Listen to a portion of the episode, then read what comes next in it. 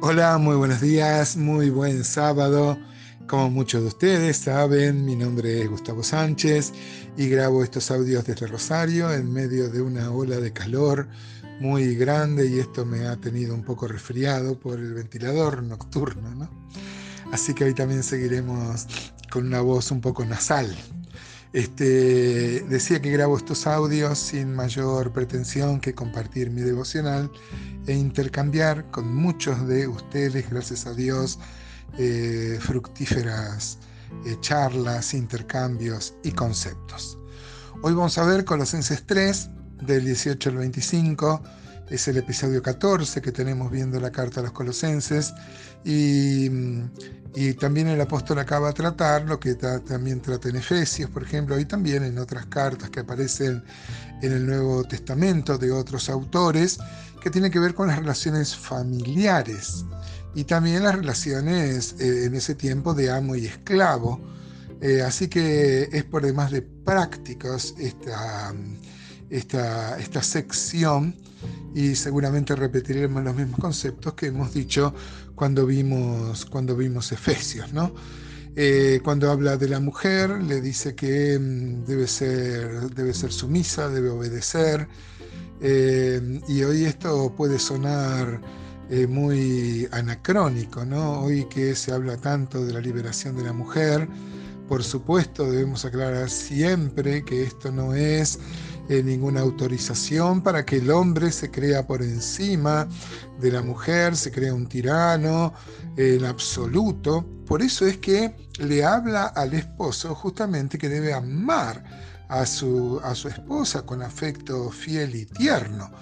No es esto una, un, un pase libre para que el hombre se aproveche, como ha pasado muchas veces. Tenemos que reconocer esto eh, con una profunda tristeza, que esto ha sido motivo para que muchos hombres sometan a las mujeres.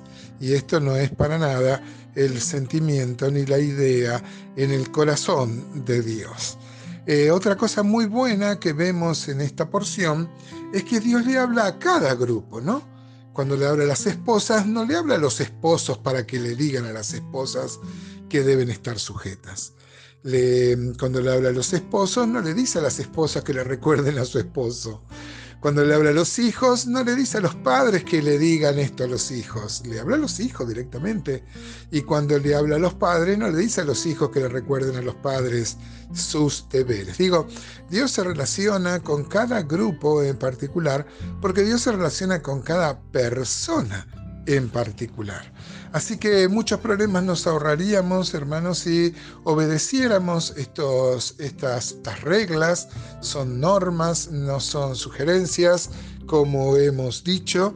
Si bien pueden sonar un poco ajeno a nuestra cultura, estos son principios bíblicos y es eso lo que vamos a tratar de remarcar en este párrafo. Así que vamos a leer Colosenses 3, 18 al 25. Dice así la palabra de Dios, casadas, estad sujetas a vuestros maridos como conviene en el Señor. Maridos, amad a vuestras mujeres y no seáis ásperos con ellas. Hijos, obedeced a vuestros padres en todo, porque esto agrada al Señor padres, no exasperéis a vuestros hijos, para que no se desalienten.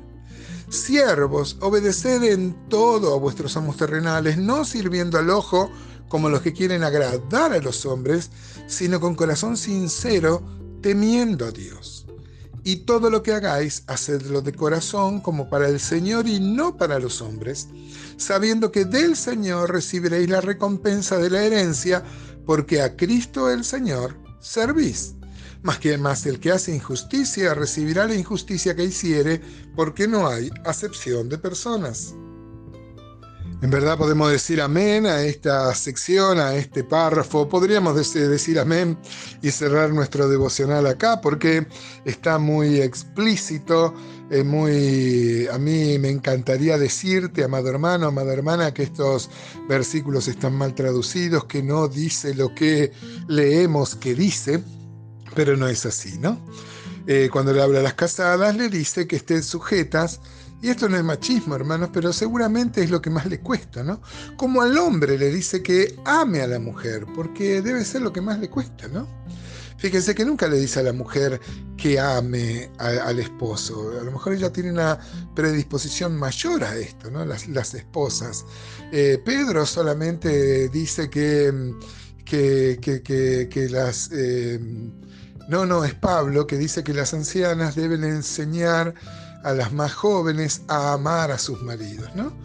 Es un, solo un texto un poco así tangencial, eh, porque me parece que de la misma forma que el apóstol Pablo, Dios a través del apóstol Pablo le habla directamente a las mujeres y le dice que mm, eh, no, hace falta que decirle que, que ame, ¿no? Como sí al hombre, seguramente. Ahora, también tenemos que insistir acá, como hicimos cuando vimos el texto paralelo en, eh, en Efesios 5, eh, del 22 al 23, este, que la autoridad, hermano, no es algo que se reclama, es algo que se inspira.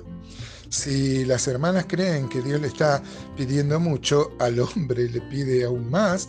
En Efesios le pide que ame a su esposa como Cristo amó a la iglesia, ¿no?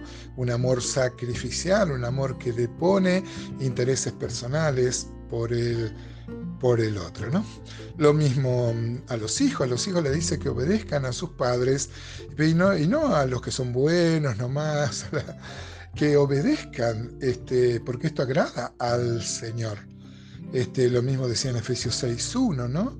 Pero a los padres también les dice que no exasperéis a vuestros hijos para que no se desalienten. Muchas veces en nuestra praxis pastoral vemos hijos desalentados porque muchos hombres de Dios son muy simpáticos en la iglesia, en las reuniones, pero es un tirano en la casa, con la esposa, con los hijos. Y nadie, hermano, nos conoce más que nuestra esposa y que nuestros y que nuestros hijos, ¿no?